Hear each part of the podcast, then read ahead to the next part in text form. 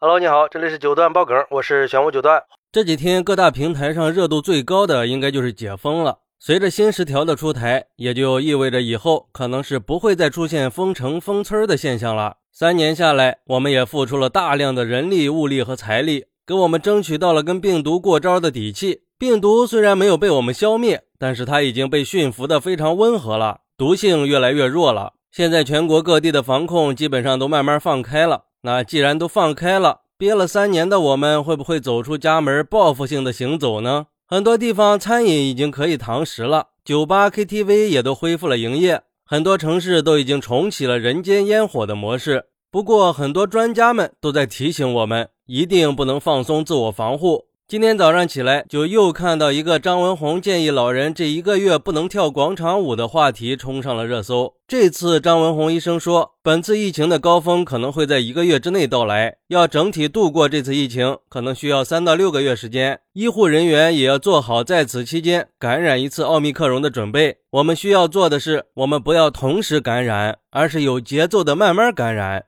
并且把所有的脆弱人群都保护好，让他们也不要同时感染，以防止我们的医疗资源出现巨大的挤兑。还有建议子女去看望老人的时候，要佩戴好 N95 的口罩。而老年人这段时间内不要去跳广场舞、搓麻将、聚集聊天儿。医院也要对八十岁以上的老年病人重点关注，帮助老年人群尽可能的安全度过高峰期。说实话，现在很多老年人都还没有完成疫苗接种呢，而且很多老年人都有基础病或者慢性病，老年人身体也比较虚弱。奥密克戎对老年人还是有一定的重症率的，而且最近很多专家普遍认为，未来一到两个月，尤其是元旦和春节，全国可能会出现一波疫情高峰。这么多人感染，也难怪会出现感冒药卖断货的现象。你想啊，就算是只需求退烧药，那数量就非常惊人了。对于建议老年人不跳广场舞的事儿，有网友认为没什么用，因为看到过太多天上掉刀子下来都挡不住那些跳广场舞的老人，还见过就在做核酸的广场上，还有浩浩荡荡的队伍在跳广场舞呢，这不是闹剧吗？毕竟建议不具备约束力。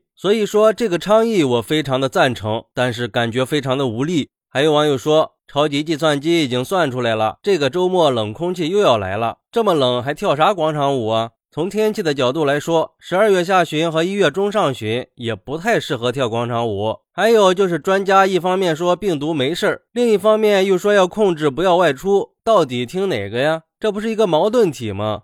也有网友说，我已经暗自下决心，未来一到两个月尽量不去人多的地方了，也不去老年人多的地方，而且已经放弃了春节回老家过年的念头，不敢贸然的从大城市回老家呀。不过还有网友说，警惕心应该还是要有的，天气冷了，病毒就会非常的活跃，特别是老年人，身体不太好、有基础病的，最好还是安心的待在家里，没有必须的事情就不要外出了，该看电视看电视，玩手机的玩手机。